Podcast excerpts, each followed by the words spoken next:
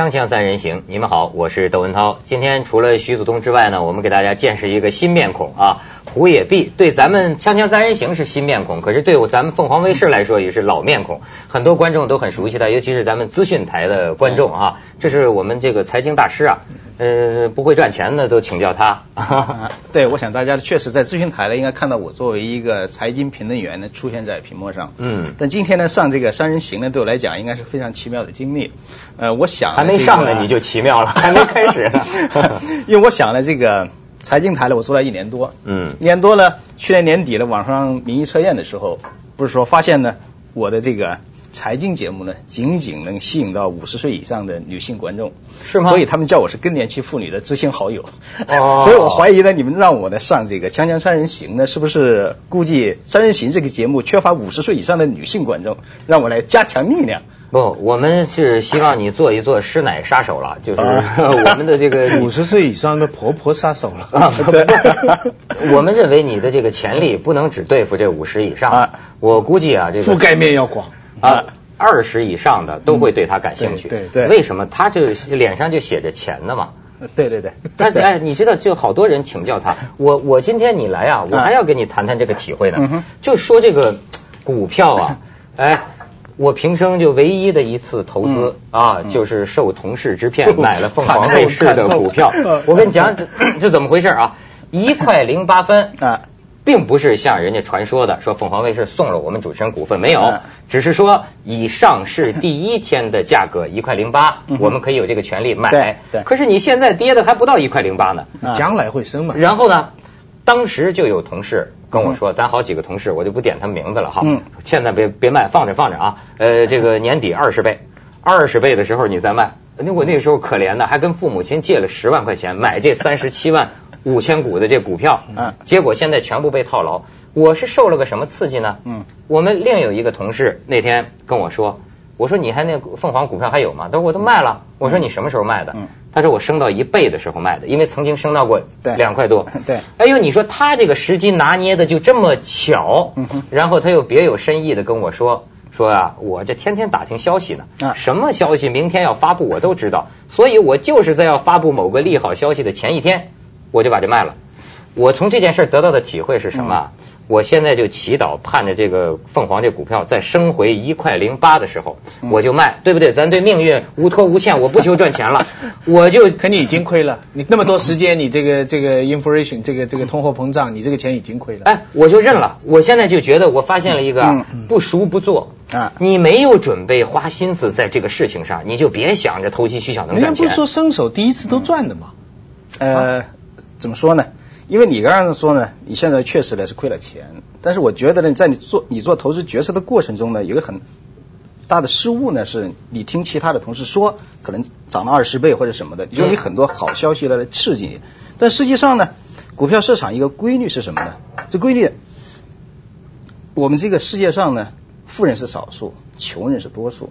为什么富人是少数呢？就说呢，当你在股票市场投资的时候呢，你不能听大众的说法，一定要呢自己别出心裁，有自己非常独立的想法，并且很多时候呢，你要是与大众呢反其道而行之，那么这样的话呢，你富的机会呢就会大得多，否则的话呢，这个世界上应该是富人多，穷人少。但是我们现在看到的任何一个社会，实际上都体现出来的呢是富人少，穷人多。这就因为呢，一定要独立思考，同时呢，别出心裁，才能够呢赚钱。总之，大家买什么你就不买什么。对那大家又这样想的话，那又变成大众了吗？啊，但问题是呢，大众始终说呢，这个怎么说呢？因为人的知识层次呢是有区别的。那么整个社会里面呢，换句话来讲呢，智力不那么高的人呢为多。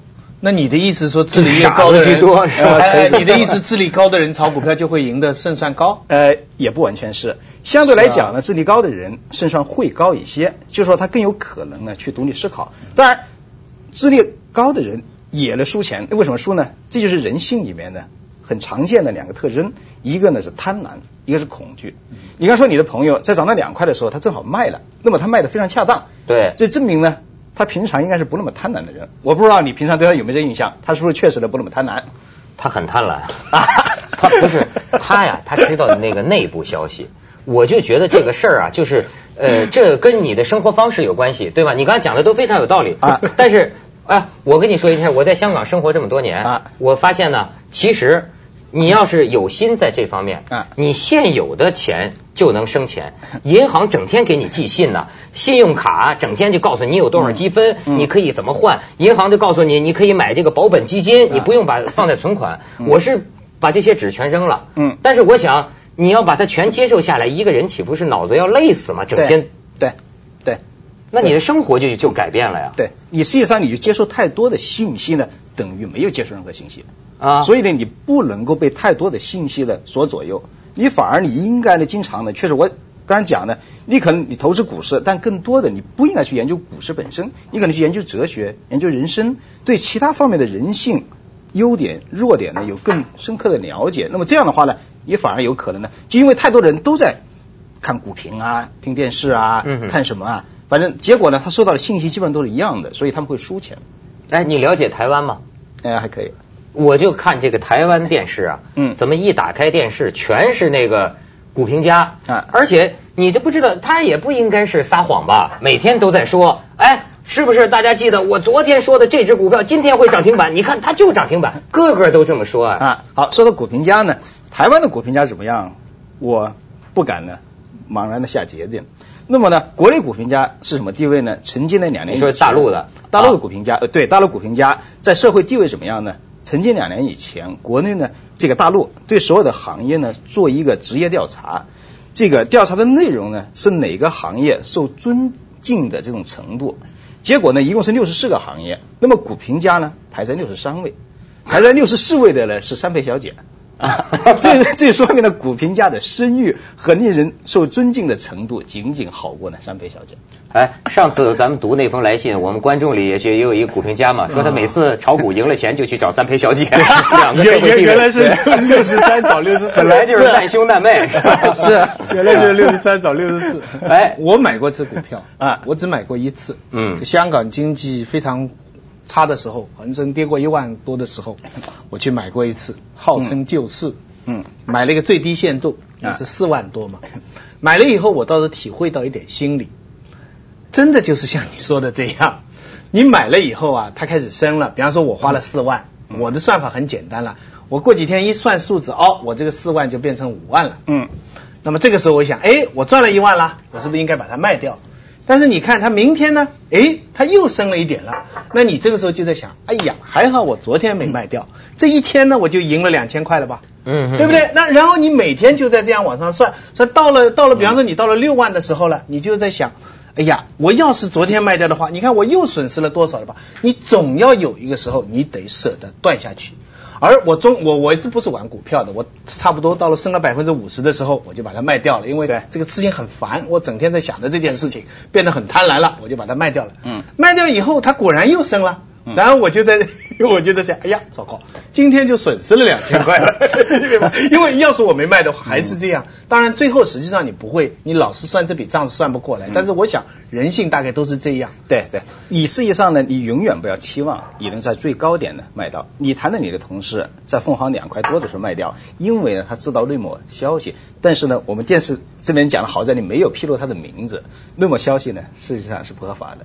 那么也是一般的人根本的无法拿到的。我们现在谈的是什么叫内幕消息？你那么就说你可能知道这公司的业绩啊，公司或者有什么新的举动啊，或者或者要跟人家收购什么合并，对什么东西要上市，这里面类似的这么一些东西，那么这种消息应该来讲呢，是完全不可以呢公开的啊。所以呢，你的同事呢，应该说呢，那样赚钱只是偶非常偶然的，并且呢是钻了一些空子才赚到钱。但是我们谈的正常的，应该是回到了你刚刚讲的那种状况。当你觉得股价升到一定的程度，你觉得我已经满足了，我就把它卖了套现，叫做走得快，好事件，不见好就收。不，但是呢，实际上人记得最住的是三个东西，一个是你当初买的价钱，对，嗯，一个是你今天值多少钱，嗯。第三个数字嗯就是它曾经到过多少。啊，人都记得那个曾经到过多少，我觉得人就糟糕在这个地方，因为我们平常哈，嗯。我不讲股票的啊，一个人，嗯一生做很多不同的位置对，但他只要做过一次是最高的官的，比方说他啊做过一次副部长啦对，他做过一次局长啦，嗯他做过一次副校长嗯，他一辈子都是局长、副校长、副局长。嗯他下来人家都不好意思称他是，比方说他做过副局长，人家以后还叫他局长啊，对不对？他自己也觉得自己是局长啊。嗯你找女朋友也是这样，你找过一个什么人？其实那段经历可能对你很惨，他对你根本不爱你，对你不好，但是这个人是非常漂亮，你就记住了。以后你再碰到别人的话，你就在想，我以前的女朋友。怎么怎么？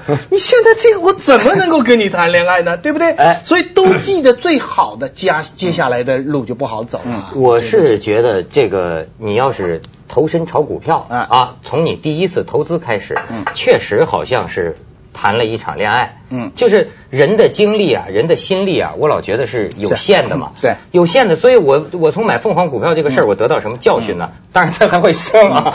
我就这教训就是说。我又不是这种人嗯，愿意把精力天天关心它涨跌，我都不知道的。它曾经升到过两倍，我还是嗯。我这个同事告诉我，我才知道，我根本不关心。嗯。当然还有一个人跟我说，说你这样的人呢，也不是不能买股票。嗯，那么你呢就做长，所谓叫长线投资，就是你永远也别卖，你就不用管它，几十年之后再看。就别谈恋爱了，讨个老婆算了。啊。你刚才讲的呢，你确实感觉了买股票就是一次了谈恋爱的经历。半年以前呢，有一次呢，长江实业的记者招待会，那么人家问李嘉诚的投资心得，李嘉诚当时就讲呢，千万不要和你的投资谈恋爱啊。我把它翻译成什么意思呢？当你买股票的时候，只能把股票呢当成你的情人，不能当成你的太太然后这个解释一下，啊。那么怎么说呢？因为情人是要换的嘛啊，同时有喜新厌旧的这种人的本性会体现出来的嘛。对于太太来讲，你就有了一种 commitment，有了一种承诺，但是对股票你是不能承诺的啊。你适当的时候，你觉得已经厌弃他了，同时你觉得这种回报有了一定的程度，你就应该走吧。你不应该呢持续呢和他长久的谈恋爱。能这样对待情人吗？哎这个简直太不严肃了嘛！但是你、啊 你你你听说了吗？这个反倒是有人要跟李嘉诚谈恋爱啊啊，就是李嘉诚的小股东。你看李嘉诚这公司是股份公司吗？我那天在报纸上看到，太逗了。哎，据说据记者说，还是一个精神正常的这么一个女女女士，长得还不错。嗯说要在这个开股东大会的时候，她也参加嘛。哎，跑到李嘉诚先生身边，愣要送给李嘉诚一个两卡的一个钻戒，说我要送给李嘉诚。嗯哎，李嘉诚也挺会说话，说我无功不受禄啊，我不要。然后这记者就访问这个女的，但记者就喜欢促成这种事儿，说对送啊送啊送啊啊，结果可能给保安拦开了。然后这个记者就问他，那你准备怎么办啊？然后这个女人啊，就是这个充满幻想的说，你估计李嘉诚会不会回送给我一个什么钻戒？哦，原来他是投资呢。咱们先去一下广告，锵锵三人行，广告之后见。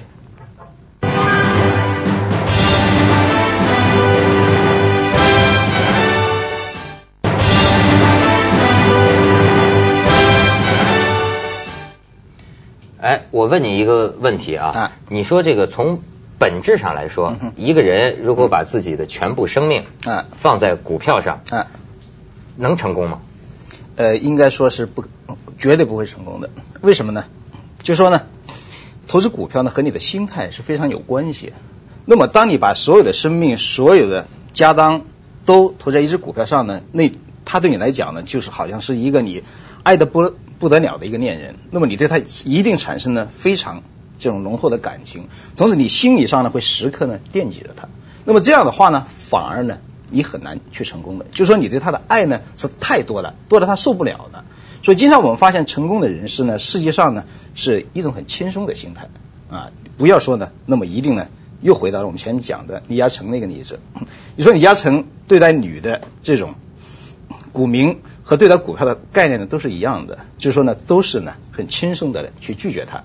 好，那么为什么他能成功呢？就人的本性呢，确实贪婪和恐惧都是人的本性，但成功的人士是能够克服呢自身本性的那些人，就是说呢能够战胜自己的那种人，但这种人是非常少的。这也还是回到我前面讲的，为什么这世界上成功的人士和富人是少数呢？所以你看，这个炒股啊，也用得到这个佛教的道理啊。你要克服这个贪嗔痴啊，对是吧？哎，我深圳就有一个朋友，我都没想到啊，真是当年险些跳楼的。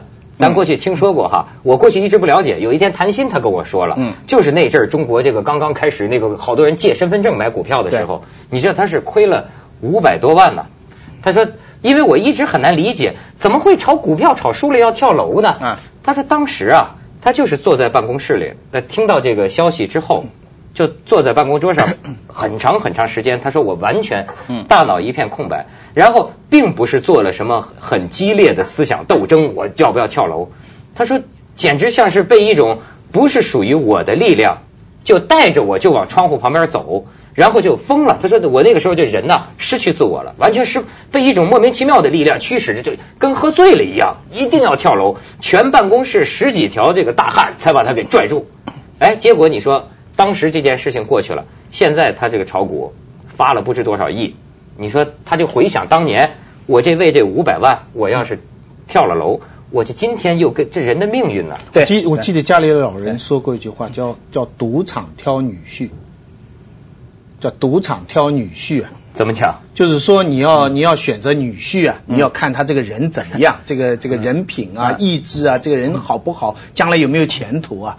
你到赌场里看看他在赌场里的表现，看他运气好就当不是运气，不是运气，啊。就看就是看他沉不沉得住气，对。就看他有没有这个机智，有没有这个勇气。就是说，当然了，这是不好的了，赌场这是一个比喻的说法，就是说，因为。因为你想挑女婿是一件非常重要的事情，谁愿意把女儿交给一个不成熟的那个那这样的一个男哦，的？对怪不得赌场里有好多老太太、老太 头儿到处瞎看对找女婿呢。是，我想我应该去那边吸引五十岁以上的观众。哎 啊，当然，我想我同意你刚才讲的，确实这种心理承受能力是一个非常重要的一个因素。好，这回到我前面讲的，人心中两个弱点，贪婪和恐惧。对上一节我们讲了很多贪婪的一些问题，但现在我们讲的恐惧，这回到什么呢？你呢一块零八买的凤凰股票，现在跌到呢八毛几九毛几，那么你现在想法呢？等到涨到一块零八，我一定把它给卖了。这实际上呢这是不对的，也就说明呢、啊不对是，也就说明是你恐惧的心理呢，在你心中呢作怪啊？为什么呢？其实应该现在就卖掉。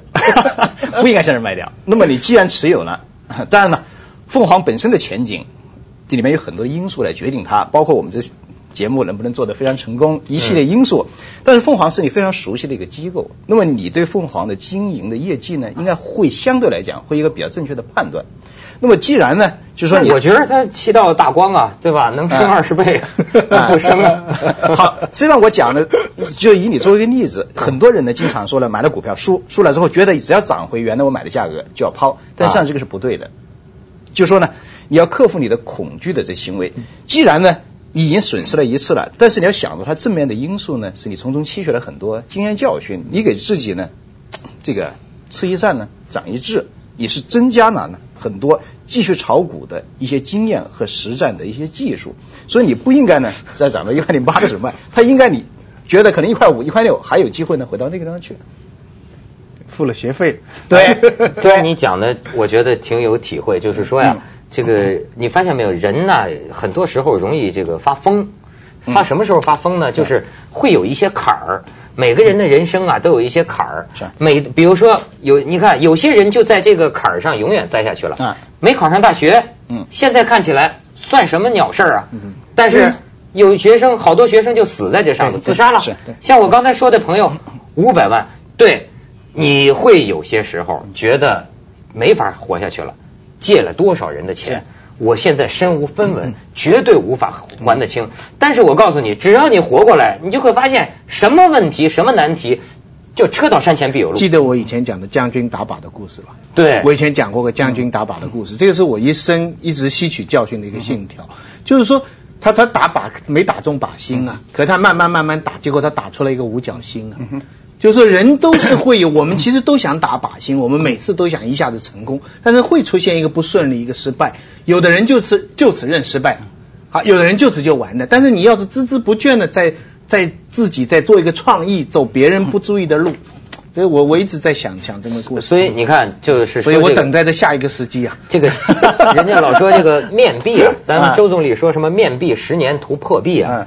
这个面壁，我觉得这个人的命运特别有意思，往往是你到了绝路，嗯面前完全是墙壁，嗯，但是其实这个时候呢，回头就是下一个境界。对对，是不是所以对你这样股票来讲呢嗯，就确实呢，呃你现在是八毛几，可能呢一阵过后就已经见了阳光了啊。那么这个确实呢，你前面讲到的五百万，但是输掉了，一个人非常苦恼。我觉得呢，人生的一种最高的境界呢，应该是无所谓的一种态度，人生态度。我觉得对任何 借了别人钱无所谓吗？对呀、啊，你借我你输了，借了你能怎么办？无所谓 借人输了，你能怎是么办？我当然无所谓，你们要有所谓。是啊，但问题是借钱，当你借人家十万块钱的时候，你是人家的奴隶；当你借人家一百万块钱的时候，人家是你的奴隶。那所以，因为我自己是做银行的，我非常清楚了这个里面。当我银行借了大量的钱给某一个人的时候，我是成天求着他，我对他是毕恭毕敬，我没有任何的这种控制他的手段。哦看来我们就应该多借一点。不，哎，你说这事儿我挺关心的，真的，啊我身边有好多朋友都是这样。实际要真算起来财产，他们现在是负数，还没是我有钱呢。是可是他整天出入都是好，拥有多少套房子，啊但是你说银行也不收他的，啊，法院也不告他，他照样活得好好的。是。你你对这个分期付款这个事情怎么看？你觉得你能接受吗？嗯对，就就我知道有有两个不同的基本的看法哈。嗯一个看法就是说，这是他说这是人类的文明的一个一个堕落，嗯他就说人呢、都用未来的钱啊，就是你明明挣一百，可是去用很多嗯借未来的钱，觉得这个是不对。另外一种说法说这个是对的。因为有有通货膨胀，你在用你将来的钱，你对你自己的能力有信心，你你你觉得怎么样？你觉得呢？那么你谈的怎么说呢？应该是一个经济学的问题，加上一个社会学的问题、嗯啊。你从经济学的问题来讲呢，鼓励呢超前消费呢，是刺激整个社会经济发展的一个这种嗯方法。我讲社会学的啊嗯。那么讲到社会学从伦理上讲，那么从伦理上来讲呢，我想这就取决人的性格以及呢整个大的社会的背景。你像中国人以及呢华人，普遍呢是比较谨慎的，他一般不会呢超前消费。但你说西方人，他本身呢存钱的习惯呢就非常的薄弱，所以他并且呢不仅自己不存钱，还更多的呢是用人家的钱呢去提前消费。所以我我觉得呢，这上是个社会背景以及人本身的特征的这个。从我自己来讲呢，那我应该是不会呢去用银行的钱呢去这么超前消费的吧。我跟你讲讲这个中国成功企业家的这个经营策略的名言啊，呃，宗旨有三条，呃，第一条少花钱多办事儿，第二条这这个最好是不花钱也能办事儿。第三条，最好是花别人的钱办自己的事儿。咱们先去一下广告，锵锵三人行广告之后见。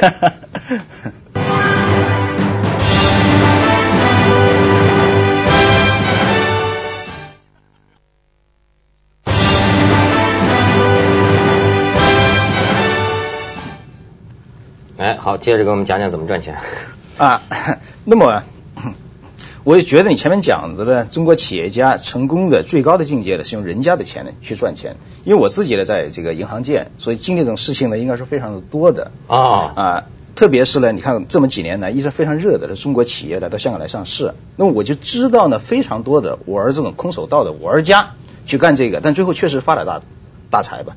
就是本身他是没本的，那么他从银行借笔钱，借了一笔钱之后呢，然后去国内呢去收购企业，然后收购企业之后呢，半年的时间在香港呢把它上市，结果一上市呢，整个公司的价值一下膨胀很多，膨胀很多的，不仅把他原来的钱给还了，同时他自己也能够赚来了很大一笔钱，所以这个在我们投资银行界呢是非常呢高的一个境界，就是玩这种呢空手道。哦，是吗？哎、对，当然呢，我觉得玩空手道实际上呢需要非常大的胆量。不，而且我觉得银行也不是傻子呀，他要真觉得你这个事儿没有什么成功希望，他不可能给你这么多钱啊。啊，那么当然呢，银行呢，因为他呢，原则上来讲，他是非常保守的，但是呢，他很多时候做这种项目的时候，他需要和这个人和本身的项目做很多的沟通啊，一系列的联系啊。